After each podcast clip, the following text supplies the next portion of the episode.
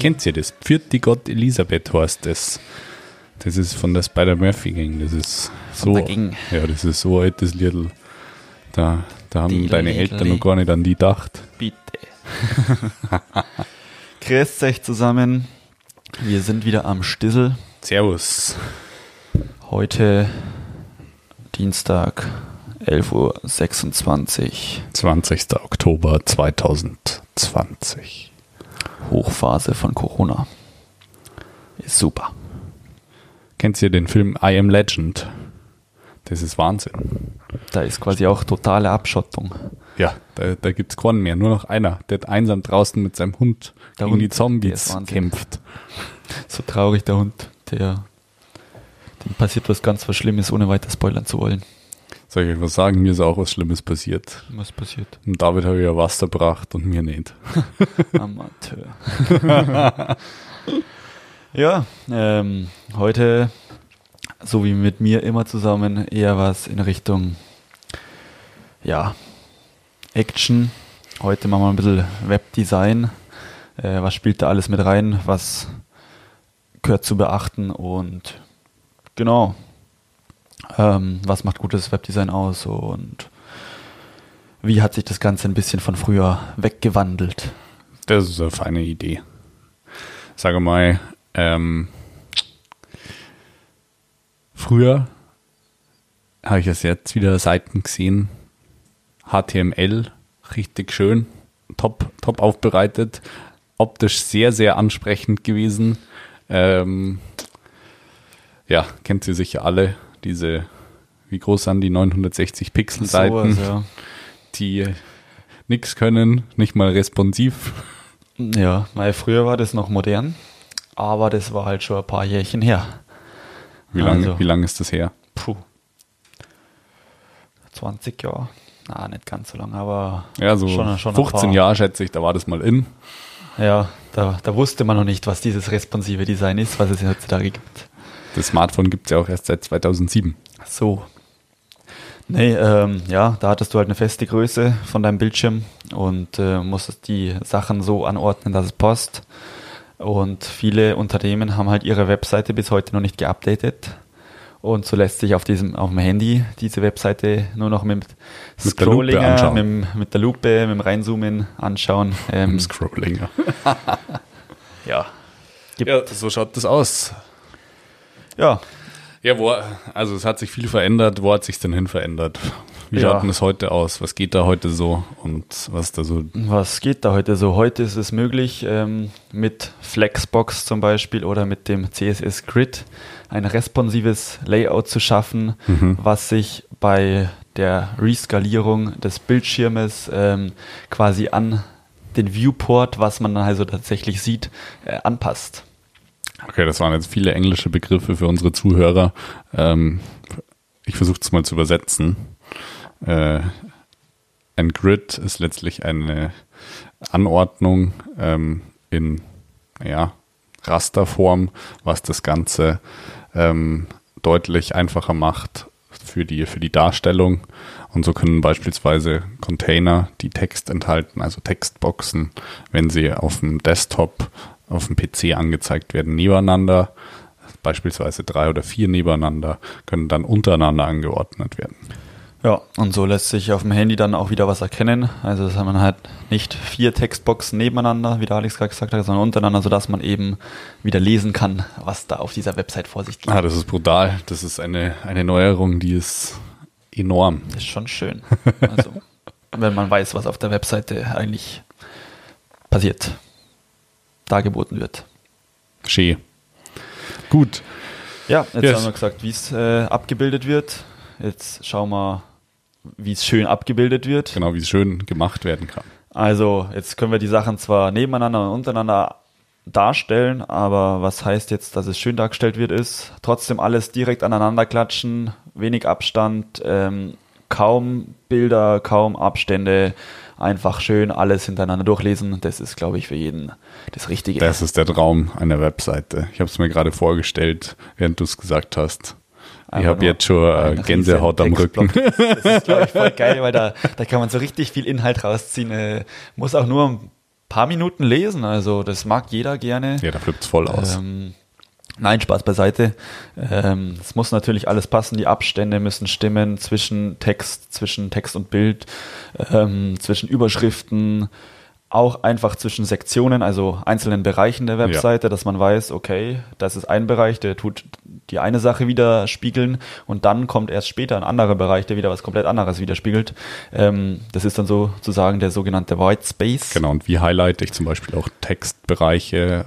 Ja, ich sollte mich entscheiden, ob ich kursiv, fett oder äh, bold, äh, nicht bold, kursiv, fett oder unterstrichen, so heißt es, äh, highlighten möchte, aber vielleicht nutze ich nicht zwei oder drei in Kombination. Das macht das Ganze ein bisschen wild. Ja, das ist da, tun wir jetzt ein bisschen an die Farben auch vom letzten Mal angliedern. Ähm, man hat eine Mainfarbe, eine Sekundärfarbe und vielleicht noch eine Akzentfarbe. Mhm. Ähm, und dann, wie gesagt, so 6, 8, 65, 15, lass mich rechnen, und 20 Prozent so. Ha. In dem Sinn circa kann man dann das aufteilen, wie viel, wie oft welche Farbe vorkommt. Ja, und das Ganze dann eben auch bei Schriftarten. Wie viele Schriftarten sollte man verwenden? Also am besten man bleibt in derselben Schriftfamilie ja. ähm, und tut da nur verschiedene Schriftschnitte verwenden. Ähm, maximal zwei, allerhöchstens, wenn es wirklich funktioniert, drei Schriftarten ähm, mischen.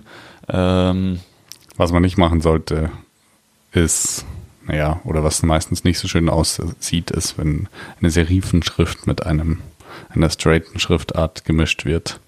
Ja. Kann gut aussehen, muss es aber nicht. Und wird es auch in den meisten Fällen wahrscheinlich nicht. nee, da gibt es auch zu den Schriften dann wunderschöne Seiten, zum Beispiel der Font Squirrel.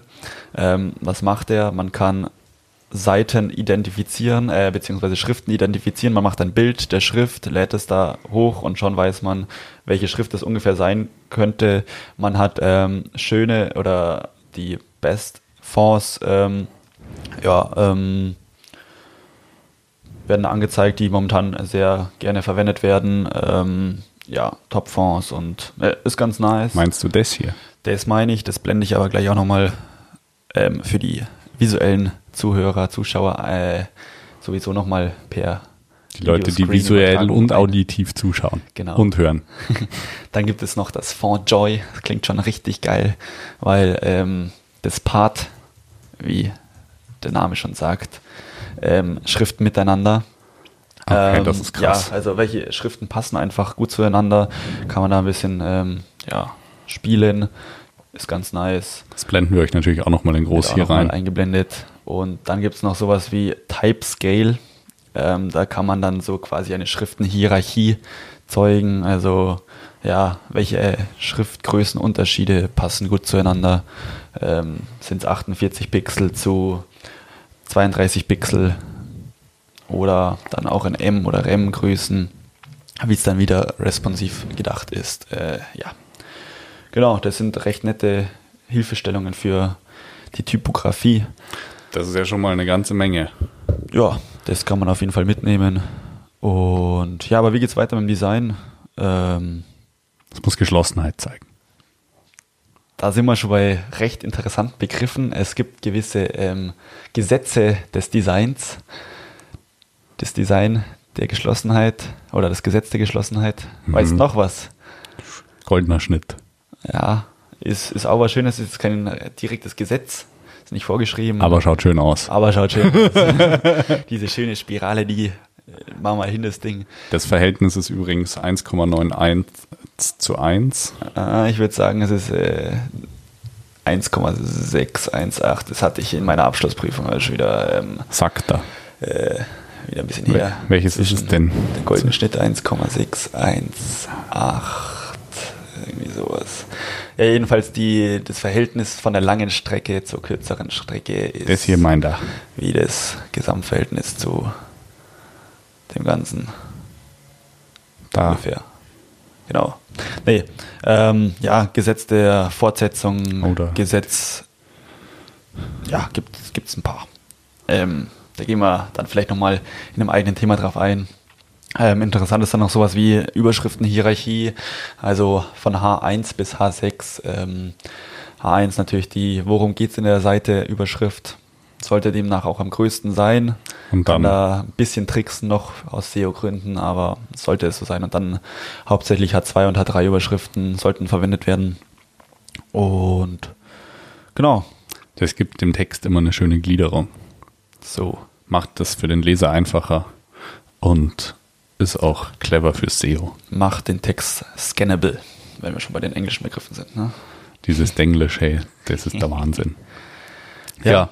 Was äh, macht denn jetzt gutes Design eigentlich aus? Also es gibt ja krasse Vorreiter in der Tech-Branche, ist der Apple ganz vorne mit dabei. Ja, die Mhm. machen es ganz, ganz simpel. Die haben einen schwarzen Hintergrund, eine schöne große Überschrift, wie wir gesagt haben, und ähm, ja, ein Bild des Objektes, das präsentiert wird.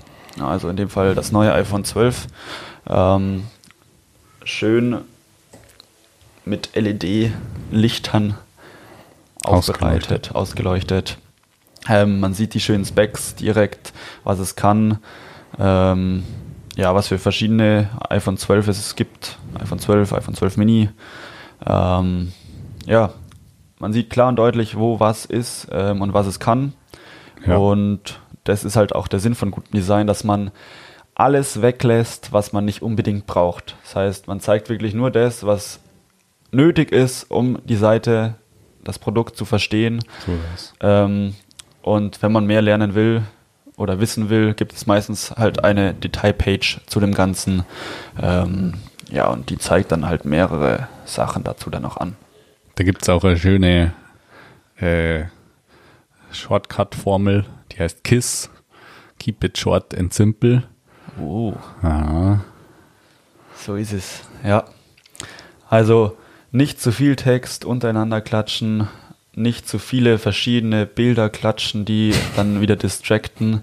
Ähm, bleibt bei den merkt ihr das? Haupt Der ist voll im Denglisch-Modus. Muss sein. Wenn man mal drin ist, dann, dann kommt man da nicht mehr so Da, leicht dann, wieder raus. dann rennt's aber. ja. Ähm, Ja, sehr schön. halte die Abstände ein und so ist es. Möchtest du noch etwas sagen zum Thema Design für heute? Oder lassen wir es dabei? Ja, also man kann da nochmal in einem gesonderten Cast wieder spezieller drauf eingehen. Wir haben es ja letztes Mal schon angekündigt, ähm, lieber kürzere Ausschnitte und kompaktere, die man sich dann auch wirklich anhört, anstatt dann zwei Stunden Gelaber, wo es dann ein bisschen ausartet.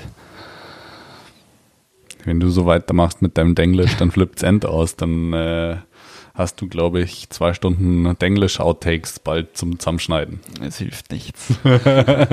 Sehr gut. Aber dazu auch die berühmten letzten Worte heute vielleicht von den Wise Guys, Denglisch. Kann man das da vielleicht äh, Kann man das einspielen? einspielen zum si- Abblenden? Sicher kann man das einspielen. Wir sind ja modern. Gib mir meine Stimme zurück. Also Leute, in diesem Sinne habe die Ehre. Merci, Servus. Jo, servus, ciao. Bye, bye. unsere Herzen macht die Hirne weit. Ich bin zum Bahnhof gerannt und war a little bit too late. Swatch war schon kurz vor After Eight. Ich suchte